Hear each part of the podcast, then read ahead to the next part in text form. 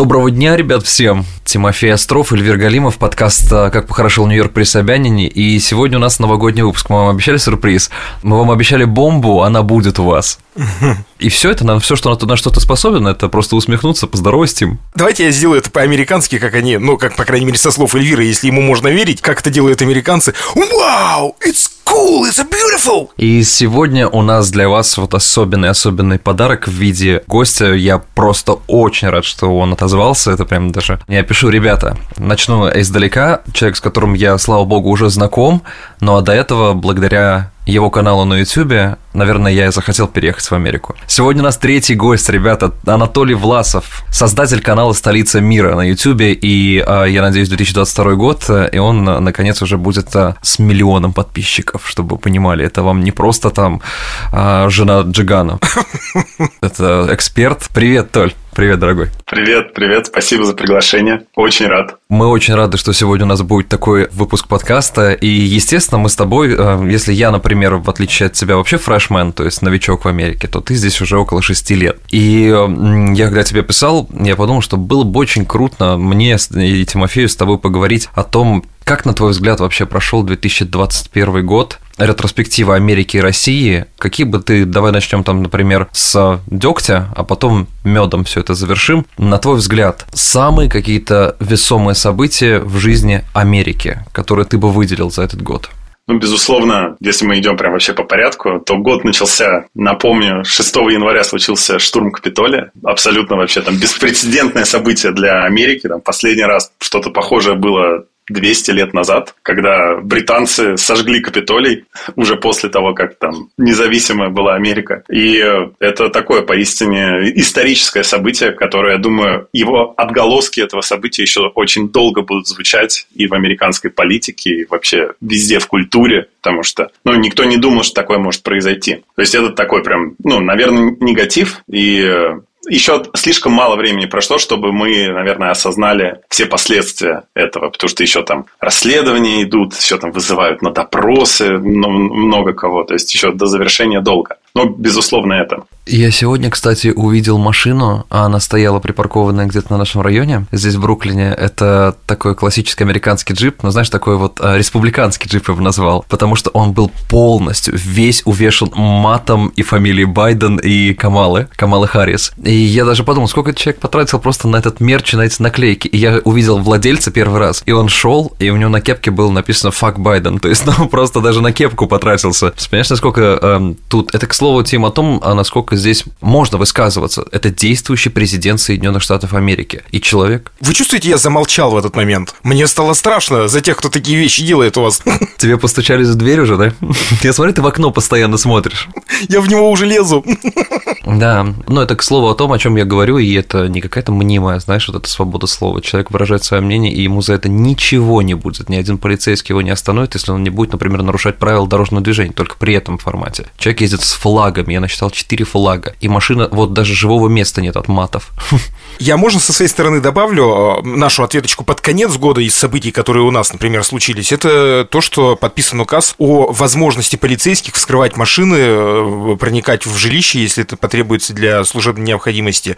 И чего ждать от этого закона? Ну, то есть, я-то предполагаю, конечно, чего ждать. Я не могу сейчас высказывать. Опять-таки, я не могу высказываться по этому поводу. Но у меня есть предположение, чем это может обернуться. У меня к вам вопрос. Может ли в США полицейский проникнуть в жилище? И может ли он э, вскрыть автомобиль? При каких условиях, если это возможно? Насколько я знаю, нужна санкция суда или прокурора. То есть, условно, если есть какое-то дело, ну, хотят поймать какого-то преступника, допустим, его ведет там ФБР, и э, они уже знают, что это за преступник, допустим, узнают, где он живет, и получают санкции на, на то, чтобы, ну, как ордер, что они могут туда зайти на основании там таких-то, условно, доказательств, тогда они могут зайти. Но просто так здесь же есть, я не помню, как оно называется, это правило, они еще, такие законы почти во всех штатах есть, они вот в Калифорнии чуть по-другому действуют, но во всех, не помню, как называется, но это как раз вот то самое известное правило, что без твоего разрешения никто не может войти, и что ты имеешь право охранять с оружием свое жилье. Даже не обязательно свою собственность, то есть формально даже если человек снимает квартиру, на момент действия контракта он э, распоряжается, ну, по сути, как собственник своим жильем, и никто не имеет права без его разрешения туда зайти. Ни полицейский, там, никто. Поэтому здесь такое есть. Толь, у тебя в Калифорнии ношение оружия разрешено? Оно в зависимости от каунти, то есть, насколько я знаю, в Лос-Анджелесе запрещено скрытое ношение оружия, а открытое только там тоже в определенным группам людей. И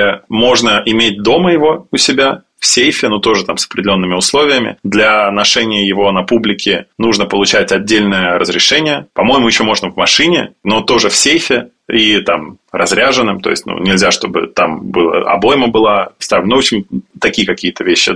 Тут можно получить, меня есть даже знакомые, у кого есть здесь оружие, но там все сложно. Но это именно в Лос-Анджелес каунти. А вот здесь есть соседняя у нас Оранж каунти, э, которая такое республиканское. Там очень легко, там просто все вот говорят, кто там живет, у шериф, приходишь к шерифу, говоришь, что я хочу разрешение на скрытое ношение оружия. Он спрашивает, типа, зачем? Ты говоришь там, to protect my family. Все, вопросов нет разрешаю. Вот так вот. Да, здесь в LA не, не пройдет. Это знаешь, какая-то такая вот мнимая граница у нас тоже. Ты же сам э, недавно относительно был в Нью-Йорке и Нью-Джерси, штат, вот, который по соседству, от него же до Нью-Йорка нас разделяет всего лишь Гудзон, да, и там перебраться из Нью-Йорка в Нью-Джерси – это один автобус. И там, естественно, разрешение на оружие выдается, а в Нью-Йорке, естественно, это тотальный запрет. И мне кажется, это как э, теннисная сетка от москитов, которая пытается защититься, вот, так довольно забавно. Но если мы мы начали с штурма Капитолия. Что последовало дальше в 2021 году, вот по твоему мнению, из таких моментов, которые, естественно, в российских СМИ освещались с одной стороны, в американских с другой? Что бы ты еще выделил такого? Ну, следствие штурма Капитолия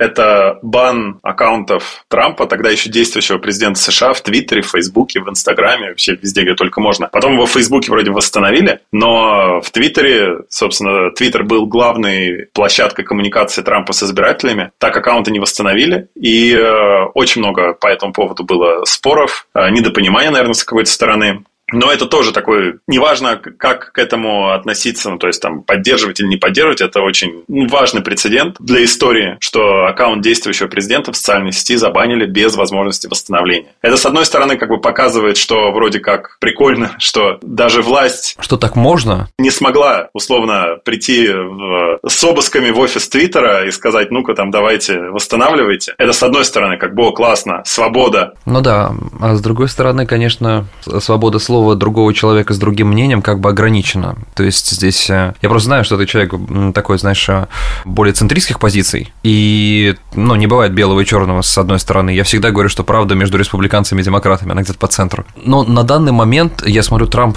потихоньку как-то с помощью медиаресурсов, таких как инстаграм-аккаунты там своих э, а сыновей и всего остального, так или иначе ведет какую-то подготовку к последующей кампании. Ну да, он публично выступает еще. Просто да, тут непонятно, вот это такая грань, которая не, не прописана нигде. С одной стороны, свобода слова человека на высказывание своего мнения, а с другой стороны, свобода слова компании, которая имеет право распоряжаться своей площадкой так, как она считает нужным, и давать слово тому человеку, кому считает нужным потому что ведь в Конституции не прописано право каждого жителя США на аккаунт в Твиттере. Это было бы хорошо. Мы каждому при рождении выдаем вместо, как знаешь, в Дубае 50 тысяч долларов, а здесь аккаунт в Твиттере.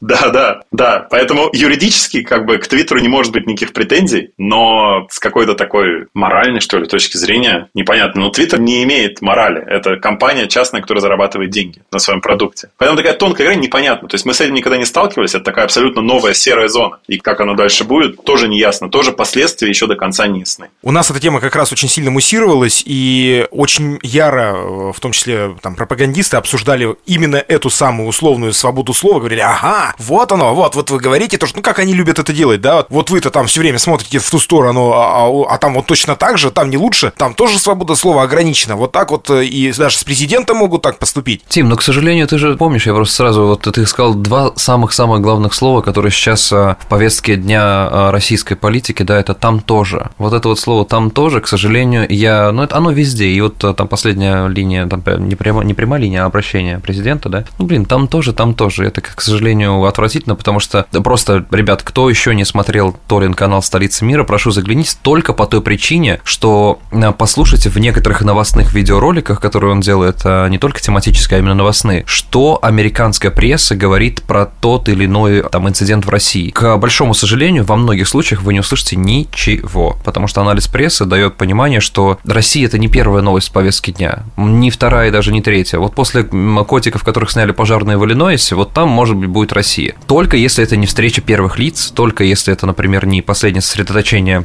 войск на границе с Украиной, то есть какие-то такие, ну уж слишком явные, что упускать нельзя. То есть там никогда не, нет такой вот политики там тоже. А что в России-то? Что в России-то за это время произошло в начале года? Потому что Толя следит и за тем, за другим, я знаю. В России Навальный, главная тема первых трех, наверное, месяцев. Фильм «Возвращение его в Россию», заключение, там, суд, очень быстрый такой, скорый, два года и сколько, восемь месяцев срока, признание всех экстремистами. Ну, такое, в общем, довольно явное закручивание гаек было. За этим, кстати, здесь, ну, так наблюдали, ну, в основном за Навальным, за арестом, потом как-то подугасло, потому что я помню, очень активно это все обсуждали здесь все мировые СМИ. Да, поэтому, когда ты сказал про Навального, я даже немного удивился, то лишь по той причине, что что мне из-за вот этой вот информационной, знаешь, давления постоянного, мне кажется, что он так давно уже находится в тюрьме, что это даже было не в 2021, не в самом начале, да, что это было уж сильно раньше. И, к сожалению, общество настолько инертное, что оно вот раз и уже забылось, и нет Майк, я мы, Алексей Навальный, да. Я-то вообще-то привык к тому, что мы всегда э, начинаем уныло наши выпуски, потому что лично, по моему мнению, с, э, в последнее время с полей у нас каких-то вестей позитивных нет. И вот опять э, под конец этого года новость прилетела, что россияне попали там в список пяти э, самых первых стран, где люди не являются счастливыми. Нас опередил, по-моему, только Ирак. Ирак, да, если не ошибаюсь.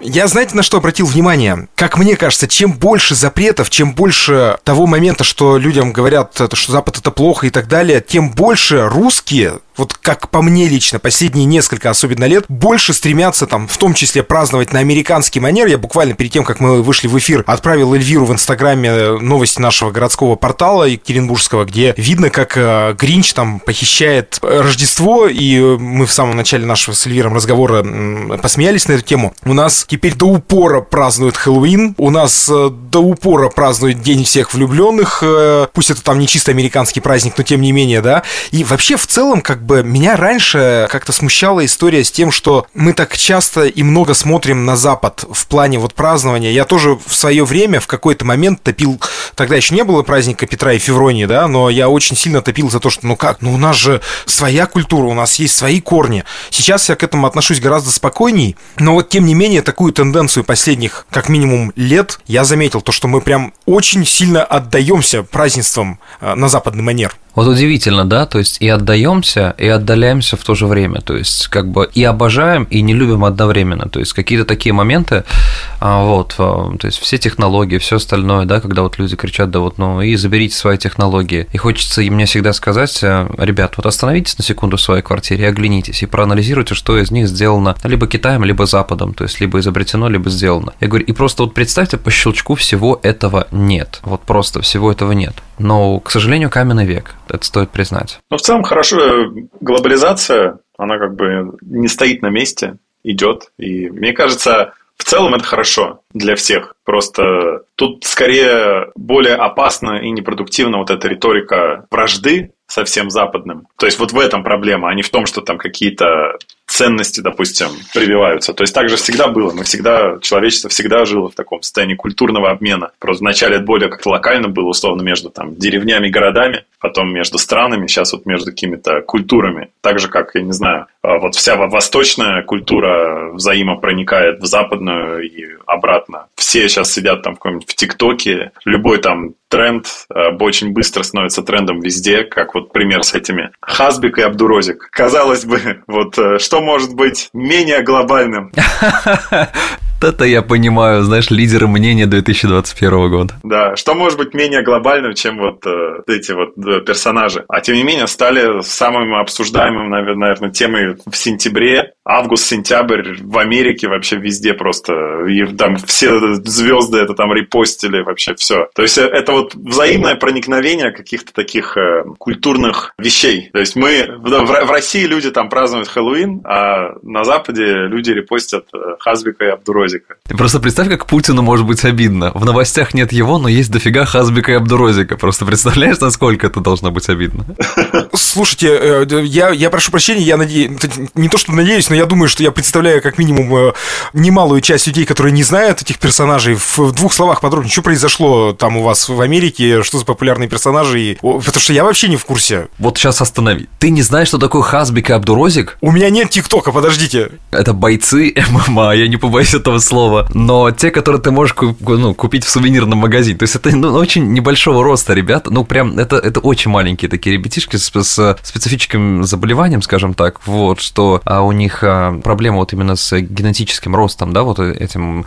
И а, они взрослые мужики, но выглядят как дети. И они вызвали друг друга на поединки, на настоящие ММАшные. Вот, но это не ММАшные, это ММЯшные для меня, потому что, ну, это такая милота, честно говоря. Хочется сказать, ребятки, расступитесь. То есть их может судить только дюймовочка. Вот, ну и, короче, это культ, который сейчас здесь а, по фану очень сильно расфорсили все тиктокеры американские. Это вот прям поголовно можно искать, кто с ними смог связаться. У них невероятные контракты, они же за это еще деньги получают. А подожди, а ребята-то эти откуда? Они из России? Один из Дагестана, а другой, по-моему, из Таджикистана. А, это вот тот небольшой парнишка, который ходит и такой, типа, гроза всех улиц и, и, и полей. Да, все, я понял. Типа того, да. Угу. Все ты знаешь. Теперь я понял. А есть ли вообще вот, ну вот этот тренд, да, мы с вами на него обратили внимание, вообще, в принципе, вот если опустить э, политические повестки дня, смотрят ли американцы, ну, я не знаю, я слышал, кто-то там из э, Америк... А, 50 Cent, по-моему, это был, э, зарепостил у себя в Инстаграме видео с русской свадьбы,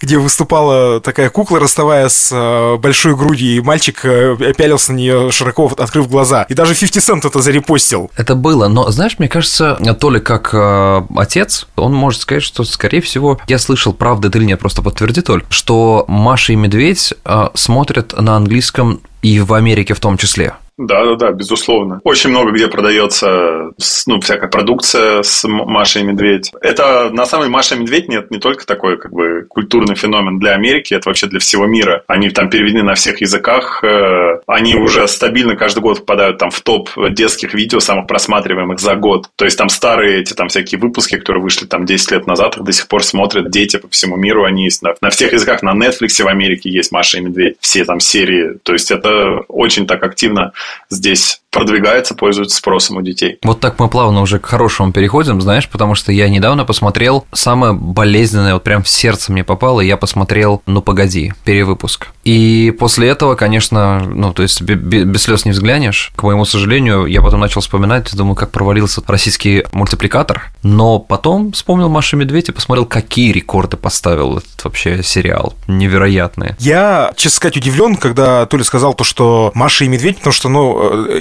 я правильно понимаю то, что у тебя есть дети, нам есть с тобой о чем поговорить? Да-да-да. Окей, окей, окей, окей. Зато я знаю, кто такие Хасбик и Абдурозик.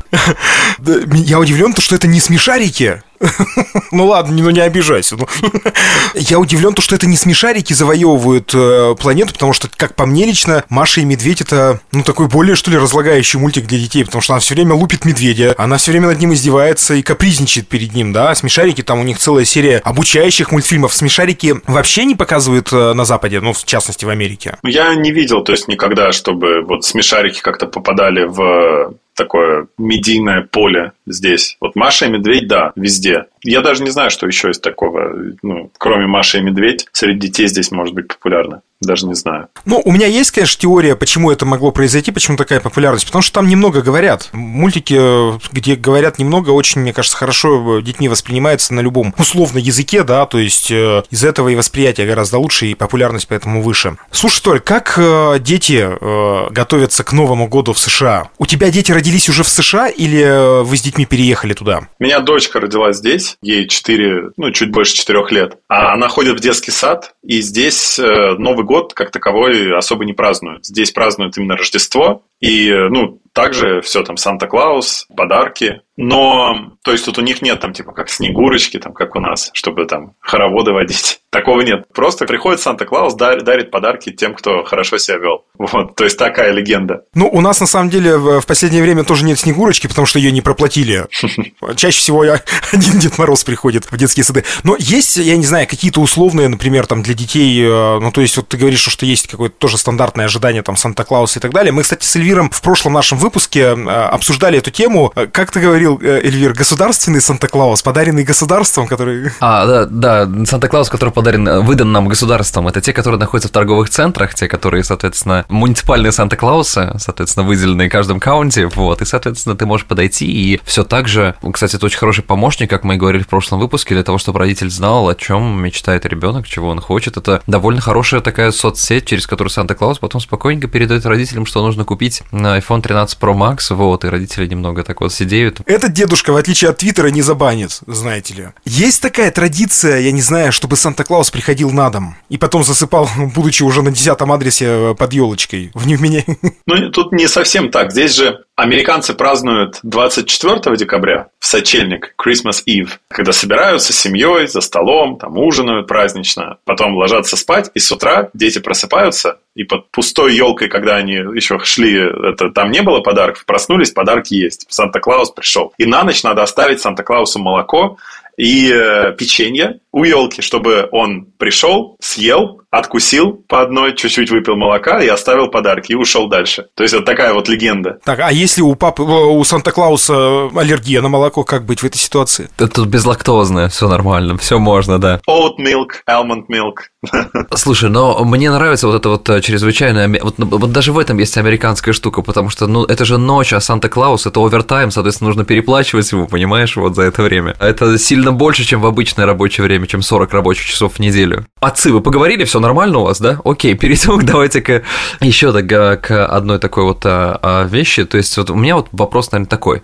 Толя, у тебя сейчас 800 сколько тысяч подписчиков э, на YouTube? Я не помню, 860, 870? 810 вроде, или 12, что-то такое. Я на, на очень короткое будущее решил сказать, там через пару недель пусть это будет так.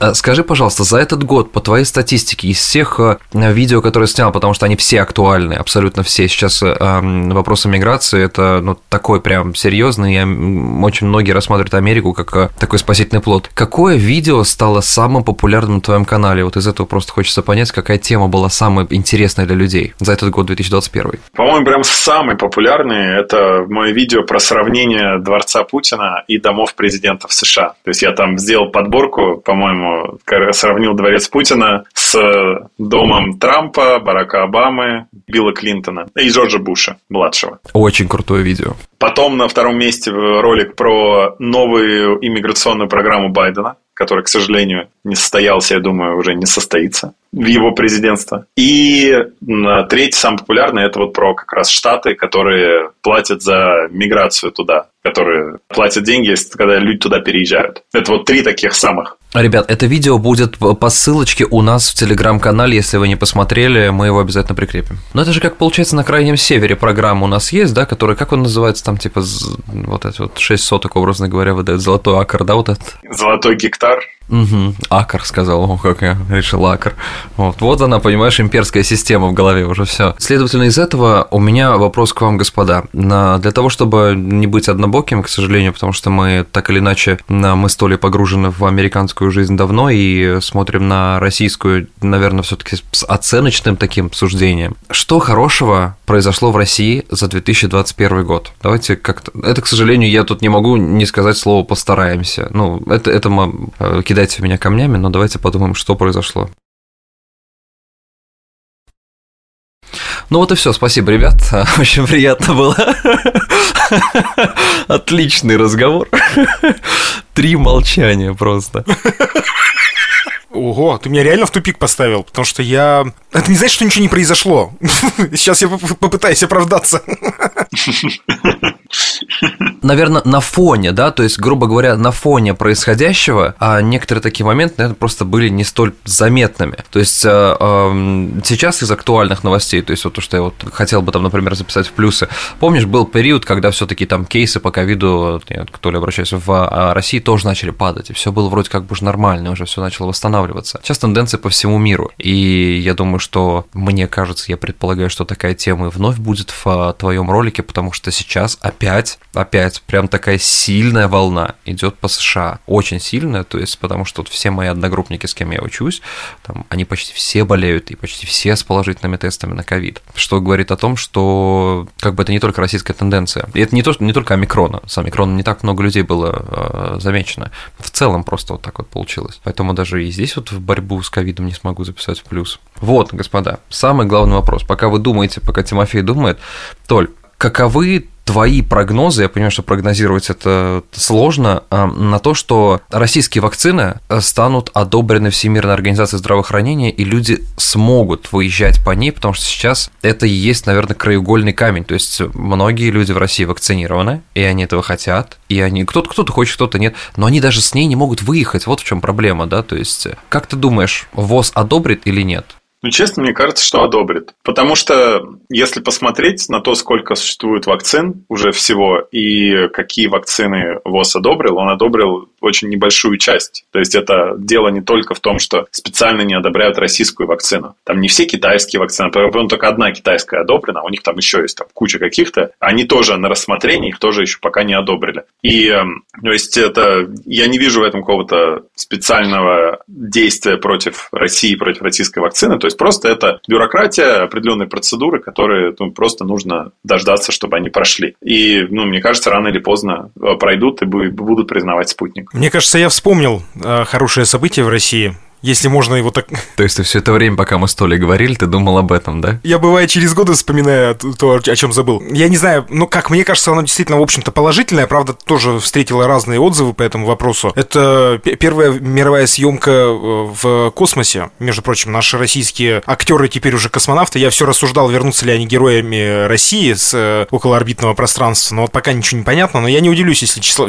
Так, 29 у меня, а у вас уже тоже, скорее всего, вот 2 минуты 29 10 да, у вас? Мы живем в разных часовых поясах. У Толи еще раньше, у меня чуть попозже, ты в будущем. Я в будущем. Так вот, опять-таки, вот в светлой, как ты говоришь, России будущего, э, у нас еще есть два дня для того, чтобы президент дал героев России Пересильд и режиссеру, да. Ну, то есть вот ребята слетали в космос, э, правда, не знаю, чем эта история закончится по итогу на пленке, но, по-моему, это, правда, такое приятное событие, вполне себе, вполне себе. Слушай, ну это даже Тому Крузу не снилось. Даже Тому Крузу не снилось такое, что с его любовью любовью к э, всяким трюкам, ко всяким, знаешь, вот таким вот моментам. Кстати, это, это все обсуждают и в иностранной прессе. Я вот, э, я как раз буквально я сегодня снимал ролик с итогами того, что было в 21-м и что может будет в 22-м, основные события. И я когда перечитывал разные материалы, вот в журнале The Economist, они каждый год в конце года выпускают такой как бы специальный номер с э, основными какими-то итогами года и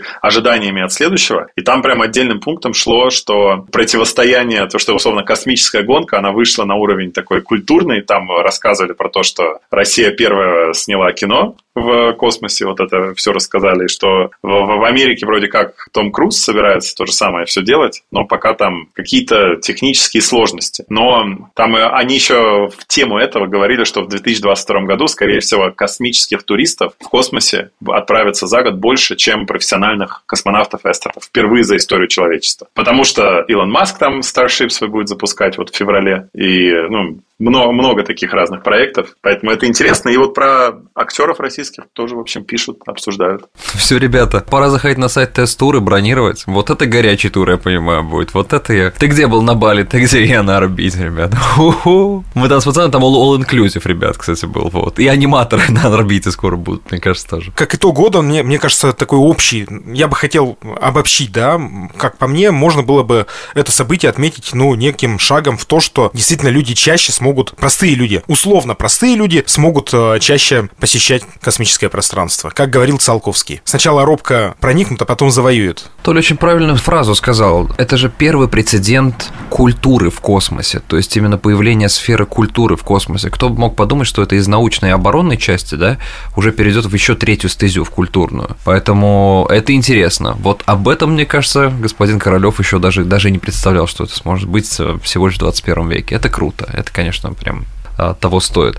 Ну а так в этом году были замечательные а, важные запуски, правда, туристических а, маршрутов, где, соответственно, корабль компании Virgin и компании Джеффа Безоса, Amazon, вот, они, Amazon, по-моему, у нас забрался повыше, чем у компании Virgin, я же не ошибаюсь, вроде было так, да, но все таки все таки они преодолели две границы по разным системам космоса, то есть оценки космоса, потому что система неоднозначная, вот, и оба как бы правы, то есть в своем роде. И это приятно, все вернулись, все живы-здоровы, и, конечно, сейчас невероятные темпы набирают компании Илона Маска по той причине, что нет им конкуренции с точки зрения экономии доставки грузов на орбиту, и мы все ждем, когда самое тяжелая ракета наконец пройдет испытание. И я на самом деле, когда видел испытание ее на видео, я такой думаю, ну прикольно, прикольно, ну ракета ракета. А потом я увидел сравнение высоты этой ракеты с достопримечательностями мира. И только потом я понял, что это такое и почему это так тяжело.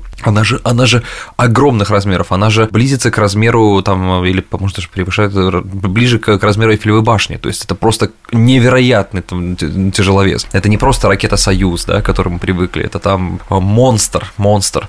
Я, знаете, подводя итог еще, кстати, нашему разговору про Телеграм, про то, что он у нас существует, у нас до сих пор э, был сделан пост о том, от кто в каких городах нас слушает, нас до сих пор пишут под этим постом разные люди, нам очень это приятно, я э, хочу отметить там фактически всех, кто это сделал, да, и вас, э, друзья, призывая, наш Телеграм-канал пополняется участниками, и если вдруг у вас какие-то вопросы возникают, мы, кстати, я думаю, что тоже сможем подвести итоги года в таком печатном варианте, да, в нашем Телеграм-канале, канале. Каждый сможет написать, э, комментарии открыты, все, что вы думаете. Вдруг у вас есть какие-то события, которые действительно тоже можно как положительные отметить, хоть э, в России, хоть по ту сторону океана. И давай мы с тобой сделаем эксклюзив, раз такая возможность есть. Пусть в нашем телеграм-канале люди попросят рассказать о какой-то теме, которая их интересует э, Соединенными Штатами Америки. И если у Толи нет такой темы на его канале, если вдруг эта тема действительно заинтересует его, он именно на нее, именно оттуда я сделаю скрины, ему все пришлю,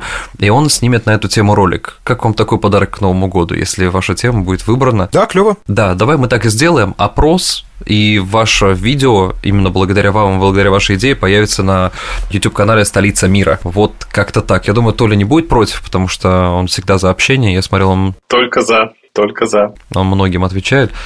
Ну что, ребят, с наступающим нас Новым годом, Толь, тебе просто огромное человеческое спасибо, что нашел время и присоединился. Спасибо вам за приглашение. Не, правда, очень приятно, что поддержал. И э, я желаю твоему каналу не только подписчиков, потому что я знаю, что для тебя это не самый важный фактор. Самое важное это вовлеченность людей, как они смотрят, качественных людей, которые это все делают. И а, очень хочу, чтобы, ребят, в наших странах все стало легче, проще, лучше. Потому что надоело все, как говорил Петросян в известной миниатюре.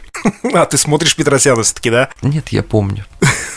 Я, знаете, как раз, да, по этой теме хотел сказать о том, что вроде вот мы там поругались немножко, в смысле, да, там на нашу власть, еще на какие-то события политические в стране, в моей и в мире, и в США, да, но тем не менее мы так или иначе пришли к светлому. Это классно, это надо делать. Если даже иногда не получается, как по мне, надо себя заставлять рассмотреть что-то хорошее вокруг. Подарите это Рождество, которое грядет для нас 7 января в России, да, те, кто слушает нас в России. Подарите Новый год настоящий друг другу. Улыбнитесь, не ругайтесь в пробке. Э, ругаться проще всего. Может быть, у человека есть обстоятельства, по которым он нарушает так или иначе правила дорожного движения. Ну, например, синяя мигалка.